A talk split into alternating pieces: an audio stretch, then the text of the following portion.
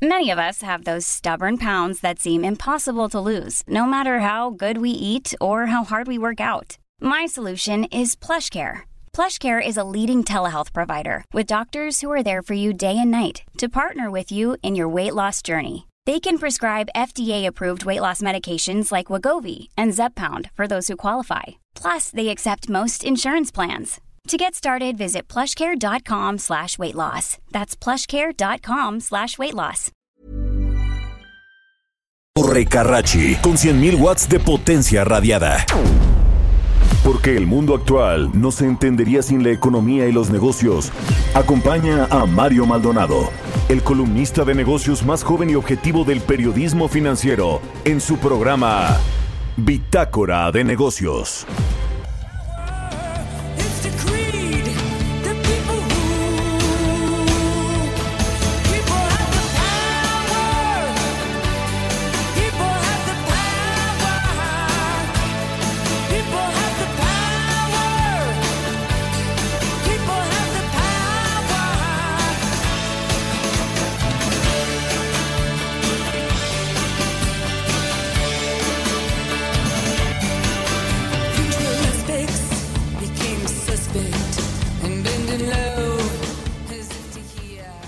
¿Qué tal? ¿Cómo están? Muy buenos días, bienvenidos a Bitácora de Negocios. Yo soy Mario Maldonado y me da mucho, mucho gusto saludarlo como todos los días. Hoy es viernes 8 de abril del 2020. Los saludo con mucho gusto a quienes nos escuchan en la Ciudad de México por la 98.5 de FM, en Guadalajara, Jalisco por la 100.3 de FM y en Monterrey, Nuevo León por la 90.1 de FM. También nos escuchamos en Villahermosa, Tabasco, en Acapulco, Guerrero, en el Estado de México, en Tijuana, Baja California, en McAllen, Texas y en Brownsville, Texas y en todos lados a través de la página heraldodemexico.com.mx y también mediante las aplicaciones de radio por internet. También puedes seguir ahí el programa. Así que bienvenidos, iniciamos nuestro programa hoy con una canción de Patti Smith, se llama People Have the Power. Siempre iniciamos un- el programa con una canción para pues ponerle algo de buena cara, de alegría, de ritmo a la mañana. Y esta semana estuvimos escuchando canciones de artistas que, bueno, pues además de ser talentosas, otras rockeras, compositoras, también son mamás a propósito de que este próximo domingo, 10 de mayo, es el Día de las Madres. Pues ahora sí le entramos a la información, vamos a platicar con Roberto Aguilar, como siempre, todos los días con los mercados financieros. Nos va a platicar pues de estas eh, disputas que tienen Estados Unidos y China, pero ayer hubo una llamada telefónica que pues parece que aplacó, que calmó a los mercados. Siempre pues es un tema que se pongan a discutir o a pelear estas dos potencias económicas.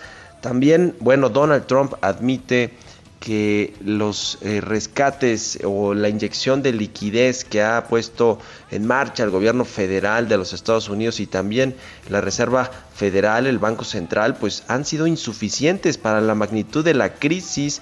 Eh, Los datos de desempleo en Estados Unidos son realmente escandalosos, rayan los 30 millones de desempleados, es decir, es un desastre, una crisis como no la habíamos visto en el último siglo, desde la Gran Depresión. Así que bueno, pues la, eh, eh, el problema es, es, es muy grande y bueno, pues en México estamos casi casi cruzados de brazos. También ya hay despidos de empresas importantes que tienen operaciones en México. De todo esto nos hablará Roberto Aguilar. También vamos a platicar con Ana Leroy, asociada del Consejo Mexicano de Asuntos Internacionales, sobre la presión que está poniendo Estados Unidos, las industrias que van a comenzar su reapertura allá en este país de la Unión Americana y que bueno pues están presionando a los proveedores en México para que también reabran parte de estas cadenas de producción y puedan eh, proveer de materiales de insumos a la industria de los Estados Unidos. Es todo un tema porque allá les pegó primero la epidemia o al menos se dieron cuenta primero que nosotros y, nosotros pues estamos en plena fase 3 la el día más crítico, de hecho, va a ser hoy y este fin de semana, el día más crítico para los contagios. En fin, veremos cómo se va desenvolviendo todo este tema. Platicaremos con Guillermina Rodríguez, subdirectora de estudios económicos de Citibanamex, sobre el dato de las remesas para abril. ¿Se prevé o no una caída? El presidente dice que no, que van bien los números, pero eh, pues eh, no va a durar mucho esta situación precisamente debido al panorama tan complicado que tiene el mercado laboral en los Estados Unidos y que pues mire téngalo por seguro que muchos de estos serán de los migrantes que van allá a buscarse la vida. Y vamos a hablar también, como todos los viernes, con Jimena Tolama, la editora en jefe del CIO.com y su sección de innovación nos va a platicar sobre los reportes de agencias de viajes como Airbnb, Booking, TripAdvisor y todas estas, cómo les ha, les ha ido a estas empresas precisamente en esta eh, crisis que le ha pegado durísimo, durísimo al turismo. La Organización Mundial de Turismo dice que 80% del turismo mundial se ha caído, se ha frenado, así que veremos qué planes tienen estas empresas del comercio electrónico de agencias de viajes. Así que quédese con nosotros aquí en Bitácora de Negocios. Ya es viernes, se va a poner bueno. Lo espero eh, durante la siguiente hora que se quede aquí con nosotros y mientras tanto le presento el resumen de las noticias más importantes con las que usted tiene que amanecer este viernes 8 de abril.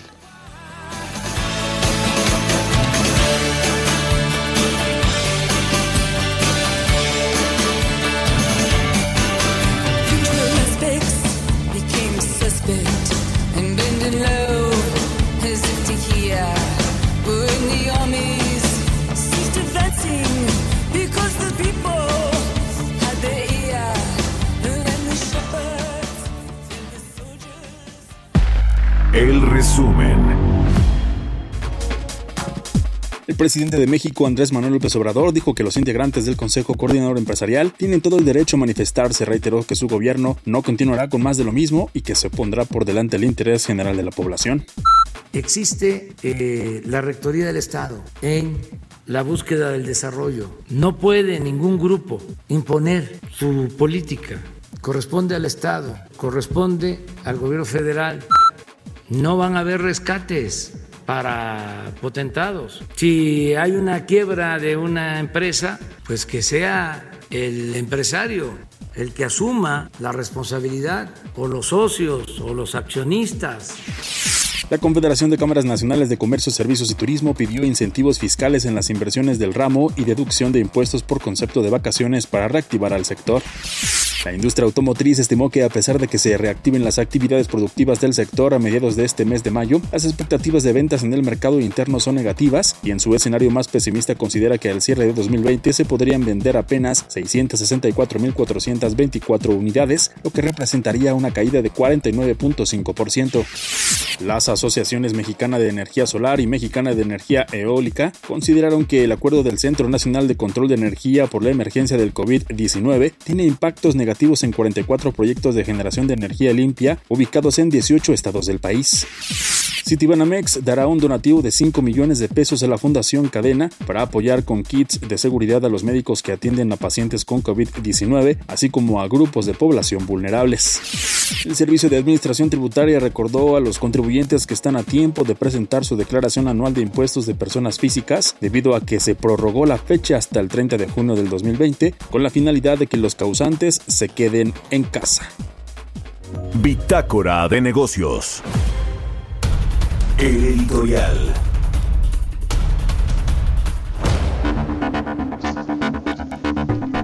Oiga, le dije antes de mandar al resumen 8 de abril, pero no, ¿cuál es 8 de mayo? Y bueno, pues se nos pasa tan lento el tiempo de pronto en este aislamiento social que bueno, ya se le va a uno el tema. Pero bueno, 8, 8 de mayo y el próximo domingo es el Día de las Madres, el 10 de mayo. Pues a ver, el presidente Andrés Manuel López Obrador otra vez a la carga en contra de los empresarios. Le preguntaron si este plan de 68 propuestas que eh, pues el Consejo Coordinador Empresarial ni siquiera son del CCE únicamente, sino fueron fruto de estos foros, de estas mesas de discusión, de análisis, de debate entre expertos, economistas, eh, funcionarios de su propio gabinete, legisladores de Morena y pues eh, empresarios, efectivamente los representantes de las cúpulas empresariales, quienes le pusieron sobre la mesa propuestas para que las tome en cuenta, las que él considere eh, que pueden ser importantes para reactivar la economía, para atravesar este periodo tan complicado que tenemos en materia de eh, pues actividad económica. Pero bueno, pues el presidente con esta eh, pues con este discurso de, campaña contra sus adversarios, contra quienes consideran la mafia del poder y demás, pues se va de nueva cuenta en contra de los empresarios, les dice que no los va a rescatar, que no es lo mismo que antes, que no va a haber rescate para potentados, que el Estado tiene que proteger a todos y no otorgar privilegios a unos cuantos, que debe de ratificarse el interés general. Y lo más grave, me parece, es que cuando habla que si una empresa tiene que quebrar, que sea el empresario, los socios, los accionistas quienes asuman la responsabilidad. Ok, puede ser, van a quebrar, usted téngalo por seguro, muchas pequeñas empresas, tanto del sector formal y no se diga del sector informal, pero también van a quebrar seguramente algunas pequeñas, algunas medianas o algunas grandes. Y en estas grandes está, por ejemplo, una aerolínea que está en problemada desde hace mucho tiempo, que se llama Interjet. ¿Qué va a pasar con toda la planta laboral de estas empresas? Pues va a quedarse desempleada, los accionistas no van a poder pagarles ni siquiera sus liquidaciones al 100%, ni los dueños, ni nadie, y va a haber un desempleo enorme. Ayer admitió el presidente que al menos 500 mil empleos formales se iban a perder en el mes de abril. Aquí le dijimos que según un documento oficial de la Secretaría de Hacienda, eh, dice, y, y, con datos del IMSS, dice que serían 670 mil. A ver si no quieren maquillar o esconder estos datos, que sería gravísimo que escondieran datos del Instituto Mexicano del Seguro Social, porque este documento de Hacienda es oficial y se lo entregaron a la presidencia de la República. Pero bueno, al final admiten que van a ser 500 mil por lo menos, es decir, que pues, está ya muy cerca de los 670 mil que le puso Hacienda al presidente sobre la mesa. Ese es el problema, que si quiebran empresas, pues se va a llevar de corbata por delante a los, a los empleados, sobre todo el sector formal. El problema, y yo creo que aquí viene el asunto de la división, de esta polarización que tanto le gusta hacer al presidente, es que bueno, pues él, se, él, él, creerá que muchos de los que trabajan o que trabajamos en una empresa privada y que tenemos eh, eh, pues estas prestaciones de ley, como la seguridad social, pues somos de esa clase media que a él no le interesa, que él cree que nos podemos rascar con nuestras propias uñas, que tenemos ahorros, que tenemos... Y, y esa es, es, es una aberración completa, me parece, del presidente. Pero bueno, pues ahí está, otra vez en contra de la iniciativa privada, de los emplea de los mexicanos que tienen un empleo formal, también hay que decirlo, porque junto con estos grandes empresarios vienen, vienen muchos empleos que se van a perder. Y mire, yo no sé si, si esto tiene que ver con, con, que ya cayó de la gracia el presidente Carlos Salazar Lomelín, el, el presidente del Consejo Coordinador Empresarial, según fuentes de, primer nivel allí en Palacio Nacional, comentan que luego de estas últimas reuniones que tuvieron y en las que Carlos Salazar salió a decir que el gobierno le cerró la puerta y que si hay una crisis económica gravísima en el país, el gobierno será el único responsable, pues parece que esto le cayó pero como balde de agua al presidente y pues para sus pulgas, ahora sí como que se dice coloquialmente, le, le, le cerró la puerta ahora sí por completo y dicen que ya no ya no cae eh, bien en Palacio Nacional, ya no le cae bien al presidente y por eso ha rechazado y bateado una y otra vez las últimas propuestas que le ha puesto el CC sobre la mesa. En fin, pues ahí se la dejo a ver si no vemos a Carlos Salazar pronto salir de este eh, organismo eh, gremial, el más importante, fíjese nada más para, para los empresarios, porque de ahí descuelgan el resto de las representaciones gremiales. En fin, ¿usted qué opina? Escríbame a mi cuenta de Twitter, arroba Mario Mal, a la cuenta arroba Heraldo de México, son las 6 con 15, vámonos con los mercados. Mercados bursátiles. Roberto Aguilar ya está en la línea telefónica. ¿Cómo estás, mi querido Robert? Muy buenos días. Eh, ¿Qué tal, Mario? Muy buenos días. Fíjate que mi intención era hoy hablar de manera más optimista de lo que está pasando, pero imposible porque se acaban de, dar a conocer dos datos importantes de México. El primero, la inversión fija bruta de febrero, que reportó una caída de 8.6% respecto al mismo periodo del año anterior y de 1.7% respecto a enero. Pero ahí te va, Mario. La producción automotriz de abril baja 98% en términos anuales, con solo 3.722 unidades mientras que la exportación también 90%. Así de dramática la caída de este sector tan importante que acaba de dar a conocer el INEGI y que bueno, pues las tasas son mucho más moderadas, estamos hablando de, de niveles de 28% si lo medimos acumulado de enero a abril, pero sin embargo, el tema de, de abril pues no deja de preocupar 98% te decía la producción y 90% la exportación Oye, está como las aerolíneas, ¿no, mi querido Robert? Y los grupos aeroportuarios también eh, cerca de los 90% abajo en tráfico de pasajeros y en movimiento de, de, personas en los aeropuertos. Sí, habla esto de la dimensión, por eso es que luego creo, Mario, algunos eh, estas estimaciones que hay tan profundas de la caída que podría darse en la economía mexicana en el segundo trimestre del año que estamos viviendo, porque justo ya ahora sí tenemos, a lo mejor en el primero fue algo muy pequeño o inexistente en algunos casos, los el efecto del coronavirus, pero ahora sí ya lo tenemos en plenitud y estamos viendo justamente estas caídas tan pues pronunciadas de muchas actividades económicas en el país. Y por el otro lado, Mario te decía que los representantes comerciales de Estados Unidos y China pues discutieron en una llamada telefónica. ¿Te acordás que ayer dijimos que la agencia Bloomberg había estimado que, o había adelantado que sería la siguiente semana, pues no. Ayer mismo hicieron la llamada telefónica los equipos comerciales de ambos países y bueno, pues ahí eh, diría yo eh, fumaron la pipa de la paz y dijeron que van a continuar pues, no solamente con las reuniones, sino con los trabajos para implementar justamente esta llamada fase 1 que se desactiva temporalmente, esto lo desactiva temporalmente, por así decirlo, una de las preocupaciones para los mercados financieros, pero lo que sí va a continuar son las acusaciones de Estados Unidos hacia China por su papel en el manejo inicial del virus. Y esto pues obviamente está inyectando optimismo a las bolsas de Europa y también a los futuros de las, de las bolsas de Estados Unidos. Fíjate, el tipo de cambio debajo de 24 pesos y nada más había que recordar, Mario, que esta fase 1 del acuerdo entre ambos países, entre Estados Unidos y China, pues ahí eh, justamente el gigante asiático pues se comprometió a aumentar las compras de bienes estadounidenses desde la línea de 2007, es decir, en 200 mil millones de dólares en dos años y cerca de 77 mil millones de dólares en compras en el prima, primer año y 123 mil millones de dólares en el segundo. Así es que, pues obviamente a Estados Unidos le interesa que esta, este acuerdo se cumpla. Y ayer los índices bursátiles de Estados Unidos, Mario, subieron y lo más relevante es que el Nasdaq ya borró todas las pérdidas del año del 2020 después de una serie de resultados alentadores como el caso de PayPal y luego esto pues eh, podríamos decir que compensó las cifras de solicitudes de ayuda por desempleo que alcanzaron 33 millones ya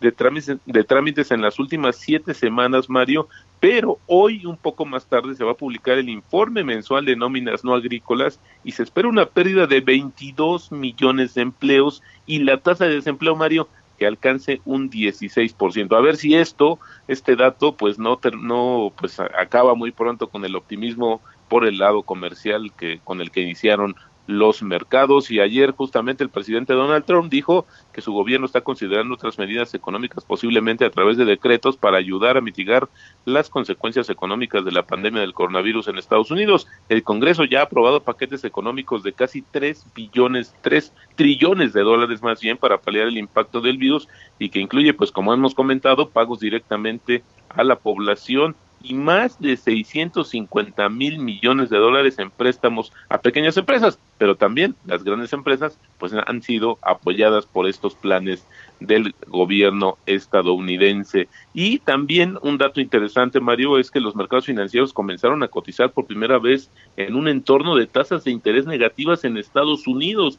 Y esto pues es importante porque la Reserva Federal pues había dicho que esto no podría, haría todo lo posible para no llegar a esta pues a este nivel, mientras que algunos inversionistas podrían estar viendo un resultado mucho más eh, fuerte, más negativo de la crisis justamente de la pandemia, lo que podría obligar, obligar justamente al Banco Central a ser aún más innovador en su respuesta a la crisis. Y esto pues es insisto, interesante porque al final del día nuestro principal socio comercial y mucho de lo que estamos viendo de las expectativas del segundo trimestre, pues también corresponden a una caída tan importante que se está eh, estimando, anticipando para Estados Unidos justamente en el segundo trimestre del año. Y ayer fíjate que hubo una teleconferencia del Fondo Monetario Internacional, ahí participó justamente Alejandro Werner, que hoy es director del Departamento de Hemisferio Occidental de este organismo, y dijo que ante esta crisis que enfrenta México es necesario que el gobierno realice apoyos fiscales y que plantee una reforma fiscal para garantizar el pago de dicha ayuda. Además, dijo que se deben implementar esquemas para posponer pagos de impuestos, adelantar aguinaldos y utilizar el esquema que hay en México del seguro de desempleo a través de los retiros de los fondos de los trabajadores en las AFORES, con modificaciones para adecuarlos mejor a la situación de la pandemia. Así es que otra vez otro organismo, pues poniendo el dedo sobre la llaga en términos de esta inactividad o esta, estos oídos eh, sordos del presidente hacia propuestas que hace el sector empresarial, que no es rescate que no es más que apoyo, que creo que esto al final va a resultar en un beneficio para la economía. Y ayer, Mario, hablando del tema automotriz, pues Volkswagen dice que va a retrasar hasta el primero de junio el reinicio de operaciones de sus plantas en Guanajuato y Puebla. Y también, bueno, pues es que había que acordarnos que había eh, esta compañía, la alemana, había anticipado que justamente reiniciaría operaciones el 18 de mayo, pero bueno, pues esto está ya se modificó, lo anunció el día de ayer. Pero fíjate que también el que anunció un tema en el sector automotriz es Ford, Ford Motor Company, que planea reiniciar la producción y las operaciones en América del Norte de manera gradual a partir del 18 de mayo.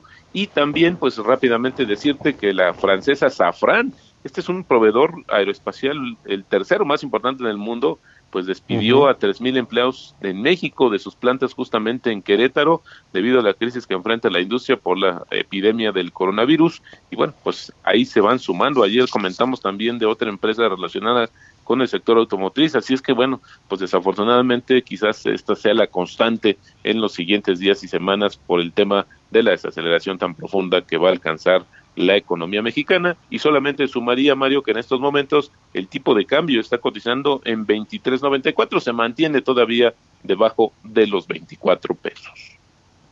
Pues ahí está Robert, qué panorama con el sector automotriz, desplome de 98% en abril y en, en, la producción y en la exportación 90%. Bueno, pues ahí está, muchas gracias Roberto Aguilar, muy, buenos días. días. síganlo en Twitter, Roberto AH, son las 6 con 23. Mario Maldonado en Bitácora de Negocios.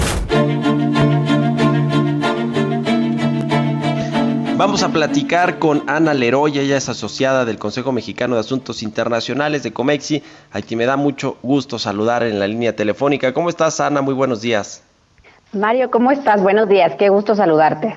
Igualmente. Oye, a ver, platícanos, ¿cómo ves tú este, eh, pues esta presión que está ejerciendo Estados Unidos, las industrias y empresas de, allá, para que México reactive también sus operaciones eh, eh, en, en, México, que bueno, pues muchas, muchas empresas y, e industrias también son proveedoras de sectores económicos importantes de los Estados Unidos. Eh, ¿Se vale o no? ¿Debería de ser de forma escalonada, regional? ¿Cómo ves? México se encuentra de nuevo frente a la espada y la pared. Entonces está justo entre la espada y la pared. Eh, quiero nada más eh, que veamos cómo está el panorama de la industria maquiladora para darnos una magnitud de lo que está en juego. En la región fronteriza tenemos que hay alrededor de 3.000 empresas maquiladoras.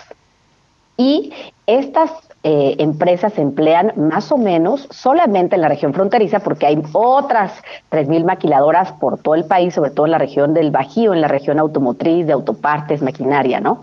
Pero en la región fronteriza emplean alrededor de un millón de trabajadores. Ahora, solamente en la, en, la ciudad de Tijuana, que tiene una población alrededor de pues, 2 millones, un poquito más, ¿no? Eh, 900, tenemos 900 maquiladoras en la ciudad de Tijuana. Entonces, esto nos da ya, o sea, para tener una idea de la, pues, de lo que está en juego aquí. Eh, desafortunadamente, eh, el estado de Baja California está en tercer lugar en contagio de coronavirus, ¿no?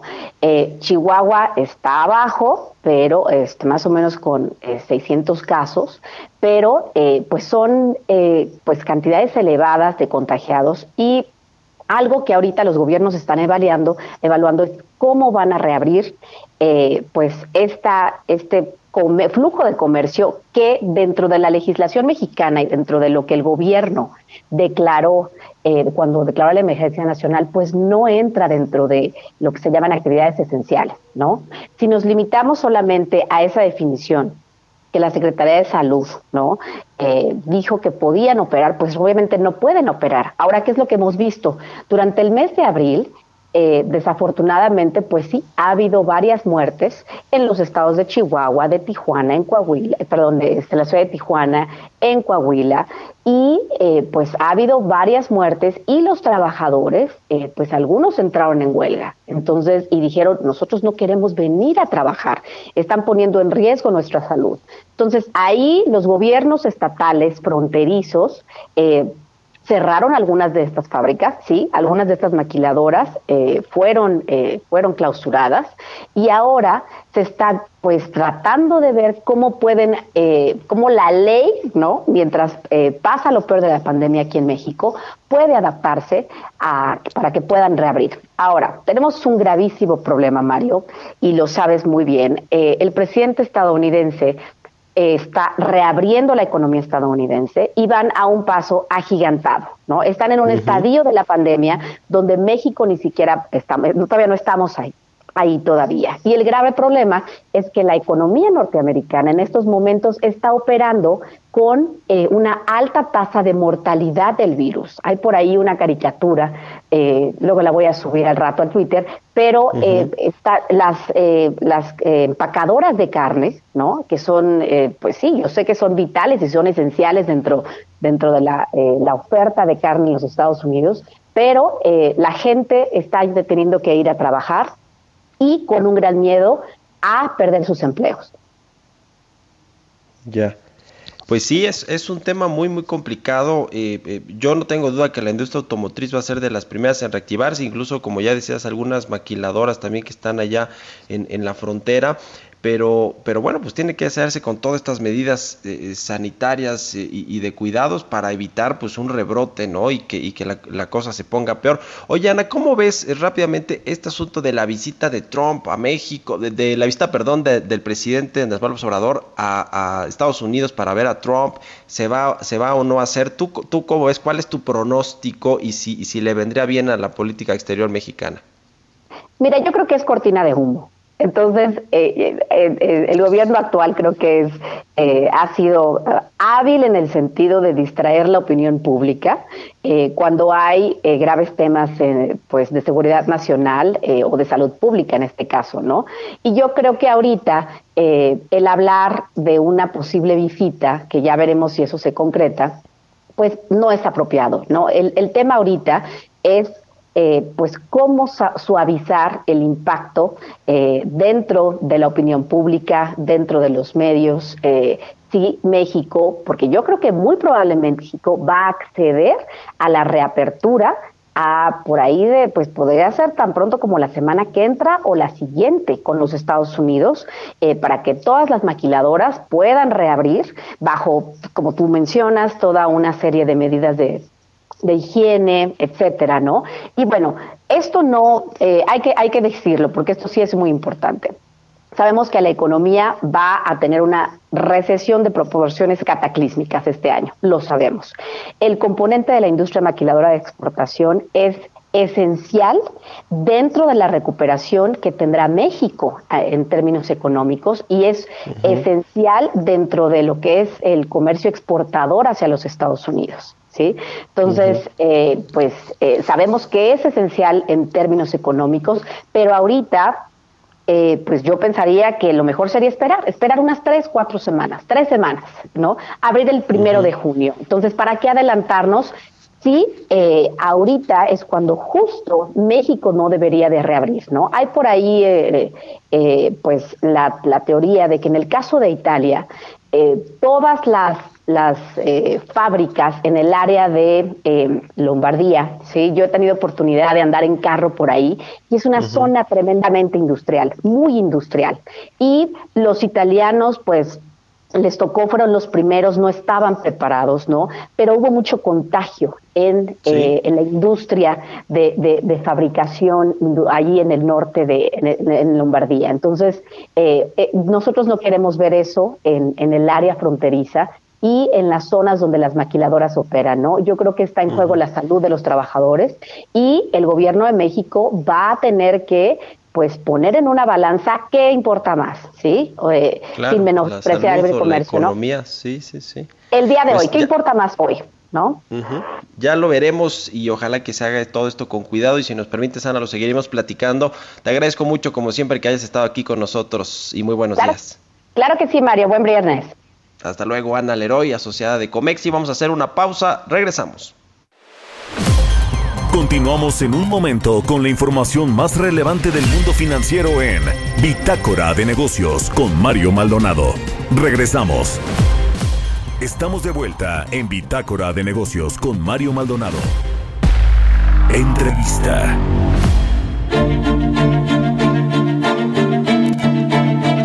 Ya estamos de regreso en Bitácora de Negocios, son las 6 de la mañana con 35 minutos. Vamos a platicar con Guillermina Rodríguez, ella es subdirectora de estudios económicos de Citibanamex.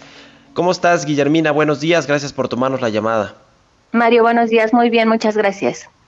Pues a ver, este tema de las remesas, que además ha sido materia eh, recientemente de algunas conferencias matutinas del presidente López Obrador y además también por el dato sorpresivo quizá eh, que, tuvo, que tuvo el flujo de remesas en el mes de marzo, poquito más de 4 mil millones de dólares llegaron eh, de, de, vía de Estados Unidos, de los paisanos que trabajan allá y que envían dinero a sus familias en México. Eh, es, es un, tuvo un incremento muy importante en términos porcentuales, pero también pues es el dato histórico más alto para un mes, ¿no? En, llegada de remesas. Hay varias hipótesis de por qué pudo haber aumentado. Quiero que me, que me des la tuya, Guillermina, y que me, y que me ayudes a, entender, a ver cómo se ve el mes de abril y, eh, y, y, quizá pues eh, mayo con este freno ya en la actividad económica eh, importante en los Estados Unidos, pero sobre todo con los altos niveles de desempleo que hay allá, ¿no? Ya hay solicitudes de creo que de 30 millones de desempleados que seguro pues muchos le pegará a los paisanos que trabajan allá. Así es, Mario, todo lo que comentas es correcto. Efectivamente fue una gran sorpresa para, para México que se recibiera esa cantidad de, recursos por parte de los de los mexicanos que radican en Estados Unidos, recordando que otros países que también dependen en gran medida de las remesas, como El Salvador, Guatemala, Honduras, tuvieron eh, decrementos de dos dígitos en algunos casos. Entonces, en México sí fue una gran sorpresa y básicamente lo atribuimos al tipo de cambio. Hubo un atractivo muy grande en el tipo de cambio porque al enviar eh, recursos en dólares, aquí las familias eh, eh, estos dólares los cambian a pesos y tienen muchos más pesos de los que hubieran tenido en una situación con un tipo de cambio de 18%, por ejemplo. Entonces hubo un, un factor de tipo de cambio que eh, desde mi punto de vista fue el principal eh, eh, determinante para que las remesas crecieran en esta magnitud, aunque eh, también no hay que olvidar los recursos adicionales que se que recibieron algunas familias por parte del gobierno de los Estados Unidos. Esto quizás habría contribuido, pero de manera marginal, y creemos que el principal eh, factor fue tipo de cambio, lo atractivo que fue el tipo de cambio para para las familias en, y hacer el cambio a pesos. En cuanto a las perspectivas, ¿cómo las vemos? Desfavorables, efectivamente, tenemos un desempleo de 30 millones de, personas en Estados Unidos, sobre una base de alrededor de 180 millones de personas que significa la fuerza laboral, y eh, de ellos, pues los hispanos son el 28, 28 millones de, personas. De ellos estamos hablando que alrededor de 17 millones de trabajadores en Estados Unidos son mexicanos o de origen mexicano. Ahora bien, ¿qué pensamos que va a pasar para el resto del año? Efectivamente van a ser datos negativos, pero em, en, abril no creemos que sea tan grande la caída justamente por eh, el, atractivo todavía del tipo de cambio y los recursos adicionales que pudieran recibir por parte del gobierno de Estados Unidos. Y eh, esperamos que durante el año sí lleguen a, caer en alrededor del 10% ya en, en, promedio y sufran una recuperación importante el año que entra.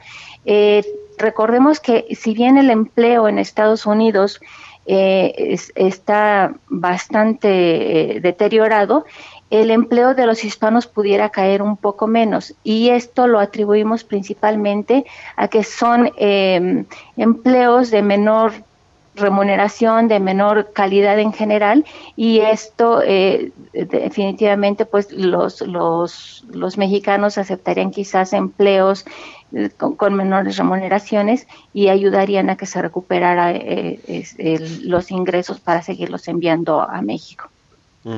A ver, entonces, ¿ven ustedes un eh, panorama de caída de flujo de remesas para todo el año de 10%? ¿Es correcto? Alrededor de 10%. Alrededor de 10%. Y para el mes de abril, y, te lo pregunto porque ayer el presidente en la conferencia matutina eh, adelantó, reveló que el, que el dato de remesas para ese mes venía similar al de mayo eh, me imagino que por ahí de los 4 mil millones de, dólares, que es muchísimo dinero, por cierto. Al de marzo. se inyecta la economía mexicana. al de marzo, perdón, sí, o sea que el mes de abril iba a ser similar al de marzo, que fue histórico y que fue pues un sorpresivo, como ya nos dices, pero será, digo, no, no sé, a lo mejor el ya ven que tiene sus propios datos, pero, pero pues sí, todo parece indicar que va a haber una reducción, ¿no? Precisamente porque ya en abril eh, esta, estas eh, pues, solicitudes de desempleo que hay en Estados Unidos, pues ya reflejan que hay una pérdida importante de empleo en el sector privado, ¿no? Que, que eh, pues me imagino que ahí están empleados muchos migrantes. Efectivamente, no, no vemos que, que hubiera un repunte como el que hubo en abril, definitivamente. Sí esperamos que no sea una caída tan sorprendente como la de otros países y esto básicamente por el tipo de cambio, eh, y además que, que, Abril tiene un, un, el año pasado tuvo un crecimiento de 6.4, entonces también a veces eh, juega en contra al tener al tener un, eh, tiene un efecto estadístico. efectivamente, no creemos que vaya a ser un repunte tan alto, pero no un deterioro tan significativo como el de el de otros países. Eh, nosotros nos, nos aventuramos a pensar que pudiera ser negativo, pero eh, muy cercano al cero. No, no estamos hablando de dos dígitos. Oye, y finalmente, Guillermina, a propósito de este dato de remesas, también el presidente eh, López Obrador dijo ayer que su gobierno se comprometía a dispersar o inyectar el mismo nivel de recursos mensual que está llegando de remesas. Habló de un eh, número cerrado de 100 mil millones de pesos o estos 4 mil millones de dólares que convertidos más o menos te dan eso en, y digamos a través de sus microcréditos, de los programas sociales, de eh, todo lo que eh, pues eh, está poniendo sobre la mesa para tratar de ayudar a la economía. Sí suena lógico de inyección de 100 mil millones de pesos por mes, que es lo que más o menos llega de remesas por parte del gobierno federal. ¿Suena, lógico o no? Mira, lo que yo veo, eh, independientemente de la, de la magnitud que ellos, eh, que el gobierno decida dispersar, eh, que, que, tendrían algunas diferencias conceptuales. En las remesas que, que se reciben del extranjero básicamente son para consumo. la mayoría de, de las familias dependen en gran porcentaje de lo que les envían sus migrantes para básicamente alimentación, educación, eh, es, decir, la, manutención de la familia. Al hablar aquí ya de créditos, estamos metiendo un factor adicional y que pudiera empujar a las pequeñas eh, localidades que recibirían estos ingresos un poco más hacia eh, la actividad productiva, que esto es lo que no se ha logrado a través de las remesas. Entonces, eso sería, eh, desde mi punto de vista, algo que pudiera ayudar a la recuperación de, de algunas eh, de algunos microempresarios principalmente, a diferencia de las remesas que son básicamente para manutención. Entonces, en ese sentido, yo lo vería complementario. Ya, pues muy interesante. Eh, ojalá que, que, se mantenga ese flujo de eh, pues de dinero que llega del exterior para, para muchas familias mexicanas y que se inyecta directito a la economía a través del consumo como tú nos dices y que es muy muy relevante. No sé qué haríamos sin esas sin ese flujo de remesas que llega todos los meses a México. En fin te agradezco mucho Guillermina Rodríguez subdirectora de estudios económicos de Citibanamex por haber tomado nuestra llamada y muy buenos días muy buenos días, gracias. Son las 6 de la mañana con 44 minutos. Vámonos a otra cosa. Historias empresariales. Oiga, bueno, pues seguramente usted ya sabe y, y, y, bueno, hay un revuelo en redes sociales con respecto a este tema. A partir del próximo primero de junio, es decir, ya a la vuelta de la esquina está prácticamente esta fecha, va a cobrarse el 16% del impuesto al valor agregado, el IVA, a las plataformas digitales. Es el caso de Netflix, quien ya anunció que va a aumentar sus tarifas, sus precios en México, derivado del cobro de este impuesto. Eh, va a haber factura o no para quienes eh, utilizamos estos servicios. Bueno, pues va a haber un comprobante fiscal, esa es la realidad. Pero pues ha causado mucho revuelo de por qué están aumentando los precios de Netflix. Y Giovanna Torres nos lo explica y nos lo ejemplifica bien en la siguiente pieza. Vamos a escucharla. Netflix incrementará sus precios en México por segunda ocasión. La plataforma de streaming subirá el costo de su servicio en un 16%, por lo que los tres planes que ofrece a los suscriptores tendrán un costo más elevado que oscila entre los 10 y 37 pesos adicionales. Se trata de un impuesto aprobado por el gobierno mexicano para que las plataformas digitales aporten a la economía nacional, lo que se traduce en un impacto directo a los consumidores, quienes deben pagar más por el consumo dentro de sitios web o aplicaciones móviles. El nuevo impuesto aparecerá como un concepto separado en la factura. Las tarifas para el plan básico serán de 139 pesos, el plan estándar quedará en 196 pesos y el plan premium en 266 pesos. Es importante mencionar que Netflix no es la única empresa que tendrá que pagar este impuesto, pero de momento es la única que ha hecho oficial el aumento de precios por la situación, por lo que pronto empresas como Spotify, Google, Amazon, Uber, Didi y más plataformas digitales harán oficiales sus nuevos costos de sus diferentes servicios ofrecidos en el país. Para Bitácora de Negocios, Giovanna Torres. Innovación.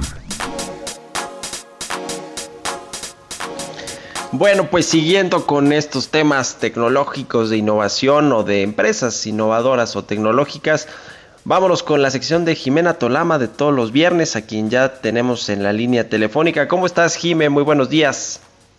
Muy buenos días, Mario. Un saludo a ti y a todo el auditorio como todos los viernes. Fíjate ¿Cómo te va la cuarentena? A ver, cuéntanos primero cómo, cómo estás viviendo estos días de aislamiento social. Acoplados, ya estamos completamente acoplados, ya después de que veníamos platicando que eh, ya viene una nueva realidad y que, y que quizá ahora el trabajo en casa va a ser más común de lo que pensamos, yo creo que ya estamos adaptados. No sé tú a ti cómo te ha ido. Pues sí, ya más que adaptados, la verdad, trabajando de manera eh, eh, pues virtual y no en los espacios físicos que lo hacíamos tradicionalmente, pero, pero creo que sí, creo que esta nueva normalidad nos abrió los ojos de la importancia que tienen eh, la tecnología, la innovación y todas estas herramientas y recursos de conexiones eh, virtuales, ¿no? Y que creo que esta va a ser de, de la nueva, de, de todo lo que viene con la nueva normalidad, creo que la tecnología tendrá un rol todavía más importante en nuestras vidas, en, todos sentidos, no solo en el tema laboral. Pero bueno, ahora sí, arráncate con tu tema eh, que nos vas a contar el día de hoy. Justo, justo eso. Hoy te traigo un tema muy interesante y que tiene que ver con esto que comentas precisamente de, los espacios públicos o los espacios eh, cerrados y de cómo la tecnología quizás sí hay excepciones. Porque ya tres, cuatro meses de este gran confinamiento que se dio en el mundo, ya podemos hablar de las secuelas que sufre el turismo, por ejemplo, una industria que siempre ha sido muy dinámica y que suele ser el soporte para muchas economías. He venido diciendo justo que las empresas que hoy basan su negocio en la tecnología y la innovación son las que van a salir avante. Pero si hay una excepción a la regla, esa aplica para las plataformas de viajes, empezando por Airbnb. ¿Qué sucede con Airbnb? Este martes anunció lo inevitable, que es que va a despedir al 25% de su fuerza laboral mientras la pandemia no permita regresar a la normalidad y reactive la industria de los viajes, que es su principal negocio. Está atada de, manos. El CEO de esta empresa y su, y su cofundador, que es Brian Chesky, envió una carta vía correo electrónico a sus empleados y destacó una frase que resume la situación de la empresa y que para mí fue muy clara. Él dijo, estamos viviendo la crisis más desgarradora de nuestra vida y cuando los viajes puedan volver a hacerse, todo será diferente. Y es cierto, ¿Cómo la crisis del coronavirus cambiará el turismo a largo plazo? No lo sabemos aún, pero todo dependerá del comportamiento de la sociedad y las medidas de los gobiernos, además de qué tan fuerte impactará la crisis económica a los bolsillos de las personas. Este dato del recorte de personal de Airbnb quizás sea el único indicador que tengamos para darnos una idea de cómo la está sufriendo eh, este tipo de, plataformas de viajes eh, completamente digitales. Y también sabemos por boca de su mismo CEO que al menos sus ingresos este año estarán por debajo de la mitad de lo que ganaron el año pasado, con todo y que pidieron financiamiento el, el, el mes pasado por dos mil millones de dólares justamente para sortear la pandemia. Entonces, no tenemos más pistas para analizar el futuro de la empresa porque no es pública, no cotiza en bolsa y por ende no reporta sus estados financieros a los inversionistas. Y de hecho, ese fue otro sueño mermado porque si si tú te acuerdas, a principios de este año ellos ya estaban listos para eh, justamente eh, listarse en bolsa, algo que pues ya no ocurrió. Y por más que ahorita necesiten dinero y puedan salir a bolsa, quizá no sea buen momento porque nadie invertiría en un negocio cuya industria va en picada por el momento y no hay incertidumbre de cuándo se puedan reactivar los viajes y las estancias sobre todo. Y haciendo un lado Airbnb, lo mismo ocurrió con plataformas como Booking o TripAdvisor. Todos o la gran mayoría las hemos utilizado alguna vez para reservar vuelos, hoteles, paquetes. Ayer Booking, que sí cotiza en bolsa, reportó que perdió 699 millones de dólares, que es casi lo mismo que ganó en el primer trimestre del año pasado. Y en el caso de TripAdvisor también despidió el 25% de su planilla y reportó ingresos que pues cayeron 26% anual, Mario. Pues qué panorama, eh, Jime, para, para estas empresas, porque pues se, se, pone muy complicado. El turismo, vamos a decirlo, y ayer lo decía la Organización Mundial de el Turismo, ha caído 80% más o menos en, en estos eh, días o en, recientemente por la pandemia.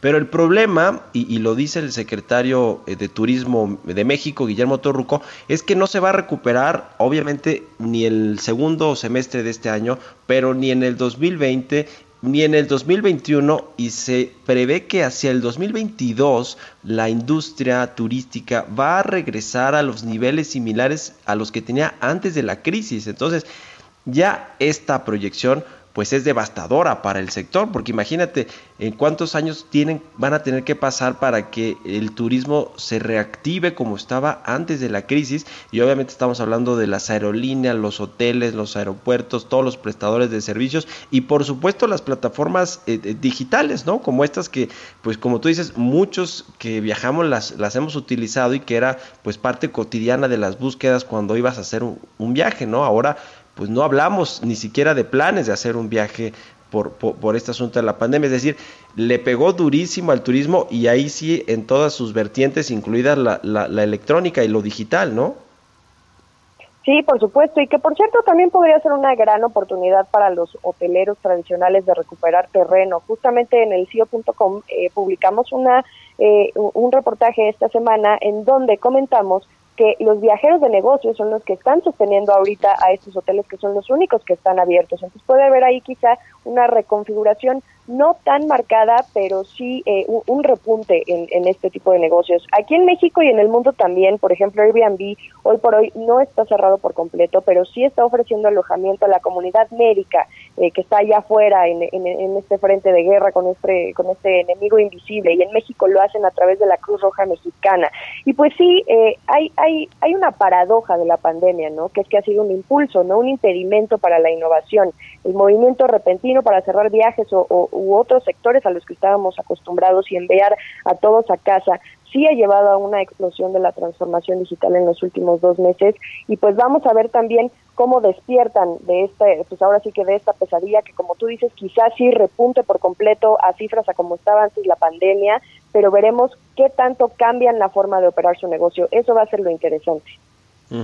Oye, Jime, y finalmente, como, como dice este, este dicho, esta frase popular, mientras unos lloran, otros venden pañuelos, ¿no? Y los que están vendiendo pañuelos, pues son eh, los multimillonarios de la tecnología de Estados Unidos, ¿no? Eh, Amazon, eh, Apple, bueno, Apple quizá no tanto, pero Amazon y, y, Tesla con Elon Musk, que podría convertirse en el hombre más rico del mundo. ¿A poco si va a rebasar a Jeff Bezos? Traen ahí esa nota en el SEO, ¿no? Todo indica que sí. Eh, todo todo surgió justamente estos días a partir de eh, que las acciones de Tesla han repuntado eh, impresionantemente.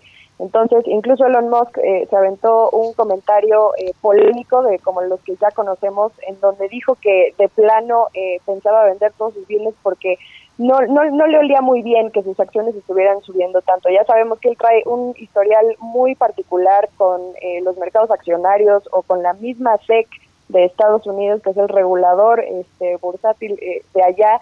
Eh, sin embargo, sí, sí podría suceder, pero ahora sí que todo depende eh, de, pues, del mercado, ¿no? Al final, a, a, veces estás arriba, a veces estás abajo, quién sabe qué suceda, te puedes convertir en la empresa del billón, como sucede con Alphabet, por ejemplo, o con Microsoft, y de repente ya lo puedes perder. Entonces, seguramente lo veremos, no creo todavía que lo logre como Jeff Bezos, pero vamos a ver qué sucede. Pero de que está en camino, está en camino.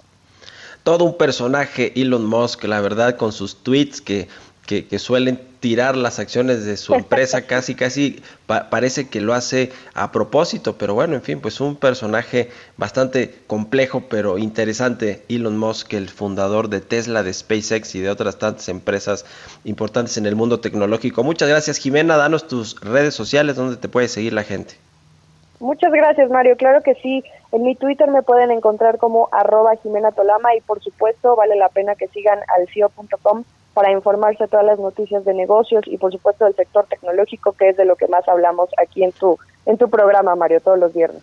Muchas gracias Jimena, muy buenos días. Son las 6 de la mañana con 55 minutos. Con esto llegamos al final de Bitácora de Negocios. Le agradezco mucho que nos haya acompañado este día, pero toda la semana y todos los, todos los días a partir de las 6 de la mañana. Lo dejo ahora en las frecuencias de El Heraldo Radio con Sergio Sarmiento y Lupita Juárez. Y nosotros nos escuchamos el próximo lunes en punto de las 6 de la mañana. Que tenga muy buen día y muy buen fin de semana.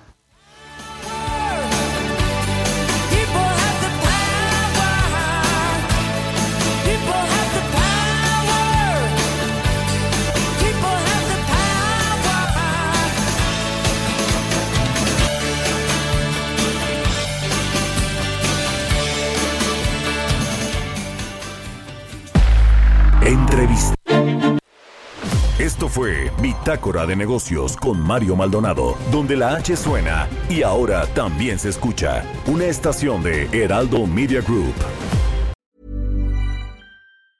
Mom deserves the best, and there's no better place to shop for Mother's Day than Whole Foods Market. They're your destination for unbeatable savings, from premium gifts to show-stopping flowers and irresistible desserts. Start by saving 33% with Prime on all body care and candles. Then get a 15-stem bunch of tulips for just $9.99 each with Prime. Round out Mom's menu with festive rosé, irresistible berry chantilly cake, and more special treats. Come celebrate Mother's Day at Whole Foods Market.